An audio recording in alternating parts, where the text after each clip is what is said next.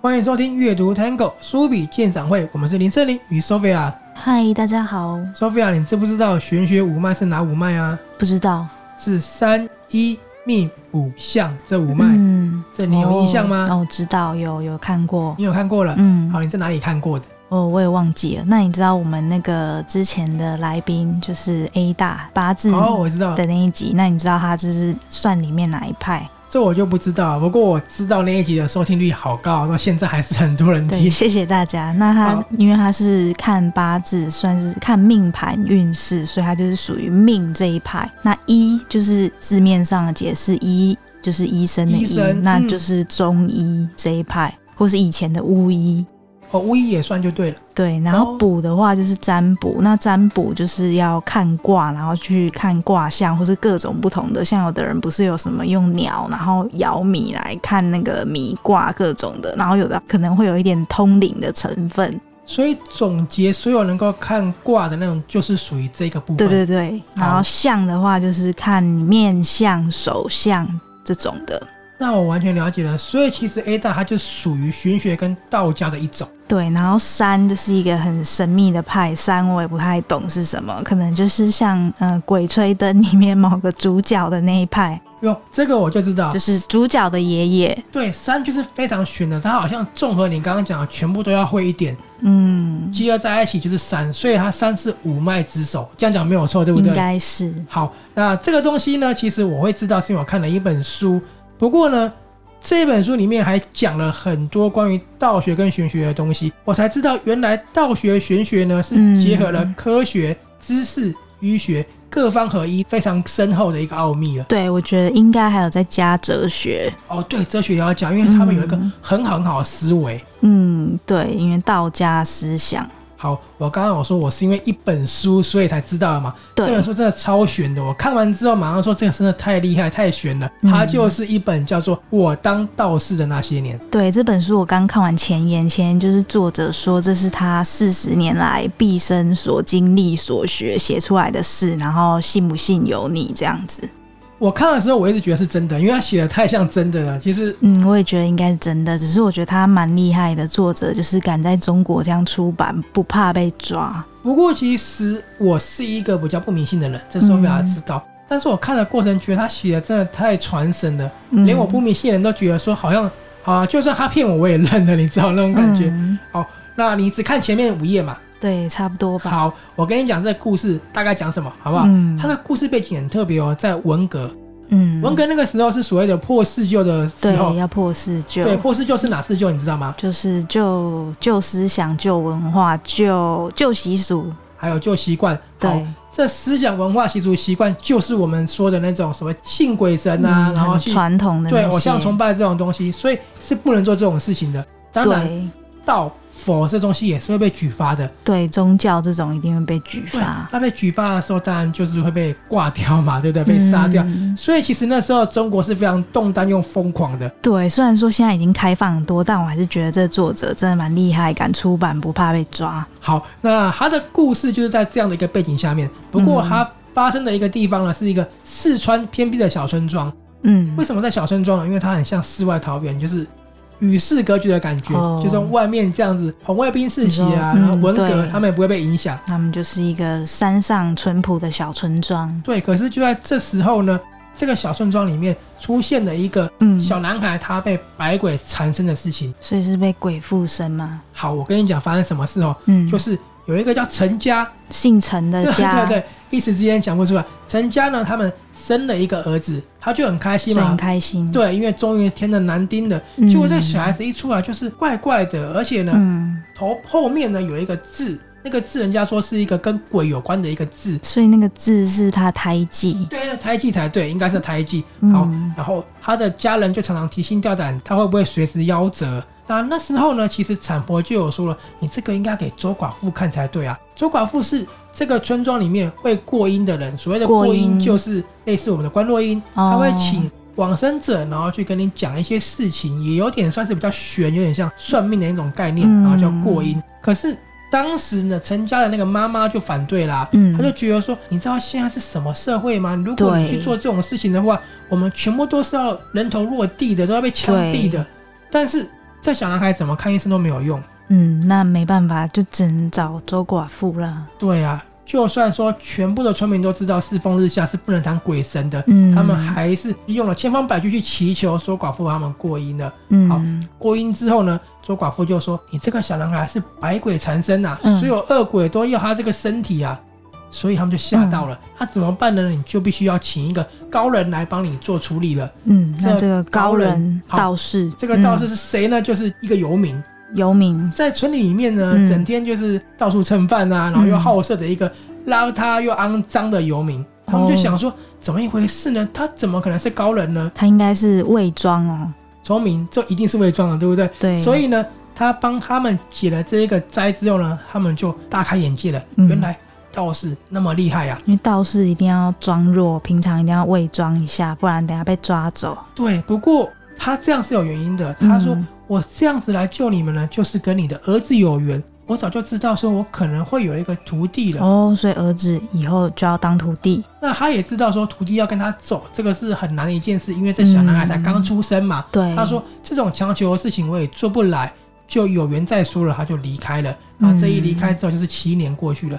七年过去之后，这个小男孩他叫陈诚一，嗯，陈陈一，诚一，，对，他就长得很大只了，然后很活蹦乱跳，就完全不像那时候的一个小男娃，很瘦弱多病的。啊对，小时候一直生病，可是这时候因为了一个小意外呢，他们家又被恶鬼缠上了、哦。嗯，可是这个恶鬼缠上的不是陈诚一，因为他有那个道士的保护，有给他对护身符，转而缠上他的二姐。嗯，他的二姐被缠上之后呢，日渐消瘦，然后他的嗯魂魄跟阳气也嗯慢慢的开始消失了。那陈家就很绝望，很担心这个二女儿会过世嘛。对，这时候道士又出现了，哦，又再度帮他们解救一次。那解救第二次就知道、这个缘分终究是逃不掉的，对不对？所以他还是要去当徒弟了。没错，实行这所谓的师徒之缘的。嗯，不过，因为陈家父母对这个道士很感激涕零啊，对，一对，定他就感觉得激，说你帮我们那么多，所以就决定让陈诚义成为他的徒弟了。这个老人呢，这个道士叫做姜立纯，嗯姜立纯，我都叫他姜老啦。好，反正这故事就是这样子开始的。那嗯这个小男孩就是这样懵懵懂懂的，莫名其妙就走向成为道士的路了。所以这个小孩主角就是作者，呃，这本书好像就写他的故事，很像，对不对？对，好，这本书呢真的非常非常的好看，因为呢嗯，他把故事写得非常的有趣又热血，热血就是这个陈诚一的小男孩，他怎么样成为道士，怎么样天不怕地不怕的，嗯，真的很逗趣。最好看的当然就是他把很深奥的玄学表现得非常生动又淋漓尽致的。嗯，我刚刚有说，我看了之后才知道说，原来道教啊玄学涵盖那么多。对，那我也说他写的真的太生动了，我觉得就算是假的，我也甘愿被他唬得一愣一愣来。嗯，因为这个作者他叫闪三，对不对？对，那个伞是雨伞的伞的简体字，对，只要他那么会说故事呢，嗯这样子被骗我也甘愿。好，那这故事呢，其实我刚刚有说是文革开始，对所以呢，文革那时候大家是非常不信鬼神，对他，们要破除迷信的。嗯，但是呢，作者却用这个背景让陈家四口亲眼见到鬼魅肆虐的情况，嗯那这个当然冲击他们原本的三观，冲击了国家运动的这个认知。嗯，对比当年毛泽东大破偶像崇拜啊，鬼怪传说是不是非常大胆？你说的很有种，也很有趣。对，所以我才一直觉得他为什么不会被抓走，对啊，像那个陈家的大女儿，她是一个功课很好很好的小女孩。嗯，那功课很好，当然是受党国教育的，对嗯当然就觉得怎么可能有这种事？你们不能那么迷信。可是看到她的妹妹变这样的时候，对他二妹不是也被对鬼缠身，她的世界就会一直被刷新的。嗯她觉得怎么会这样子？陈诚英更有趣了，觉得国家解放军是很厉害的，我一定要成为红军战士。嗯没想到他当了道士之后，他也觉得原来道士也是行侠仗义的一种，也是嗯。为国付出的一种。哎、可是那时候不是才几岁而已就可以当解放军？呃，其实是不行，他就是一个毛头小鬼嘛，嗯整天想这种莫名其妙的幻想。嗯所以我说这本书很有趣，写的真的很生动。嗯，那这本书里面把陈诚一跟姜老、姜立纯这个师傅的感情展露的非常非常的完整，嗯还有那个陈家人很善良啊，甚至姜老对他们的无私都嗯展现的非常好。那好看的地方当然还有抓鬼的嘛，既然叫我当道士那些人，他真的把抓鬼这抓一些鬼感觉蛮刺激的，对，跟做法写的好像真的有那么一回事，嗯所以我才说我觉得是真的，因为太详尽、太详尽了。嗯，随着故事的发展呢，你也会怀疑说，你刚刚说这个姜老一定是高人，对，他真的是高人。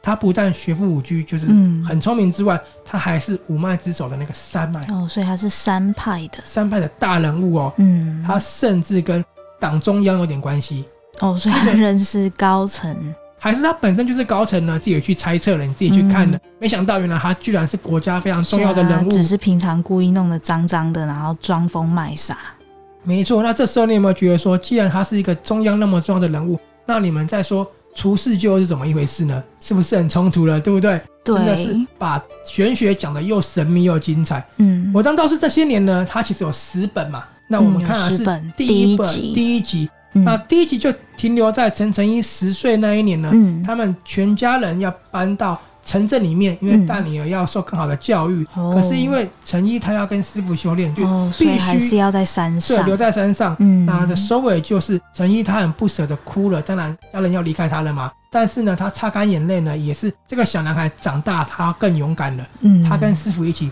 回到山中，继续修炼，继续走向成为道士的那些人的那些嗯路了。感觉很感人，很棒，非常棒。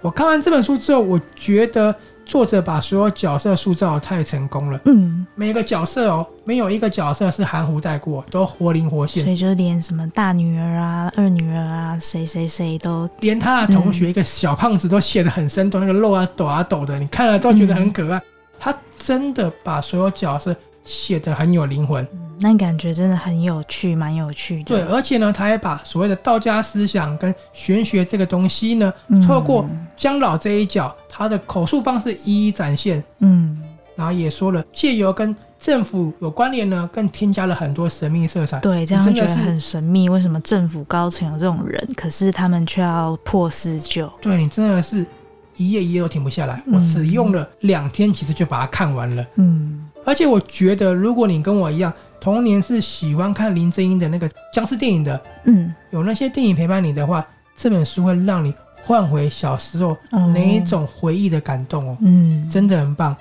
这本书最后我自己觉得好，这是我嗯个人的想法是，它强调的除了道之外呢，它还跟缘分有关。嗯，我觉得缘分两个字呢，虽然说你错过了，可是它到头来还是会轮回在这里的，还是会流到你上面的。可是缘分必须要是有缘又有份哦。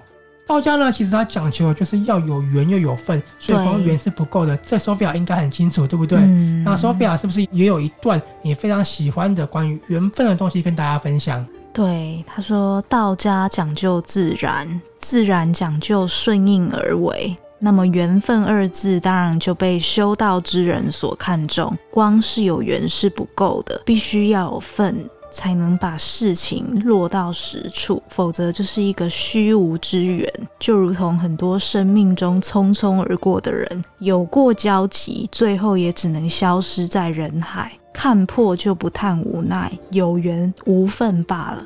没错，有缘无分就罢了。嗯，所以其实我觉得跟大家谈道道家那个道或嗯玄实在太难了。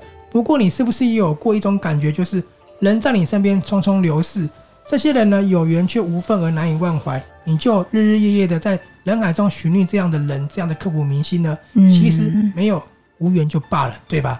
对，这本书呢，它是由高宝出版的，《我当道士那些年》，作者是闪闪，在我们的阅读 Tango 书笔鉴赏会粉丝团有完整的文章。嗯，好，我有说它有十部嘛，真的，对，后面没看，心都悬着，觉得说到底后面发生什么事呢？ 我一定要把它看完，真的没错。非常非常的精彩。好，那我们今天就为大家介绍到这里了，我们下次见喽。拜拜。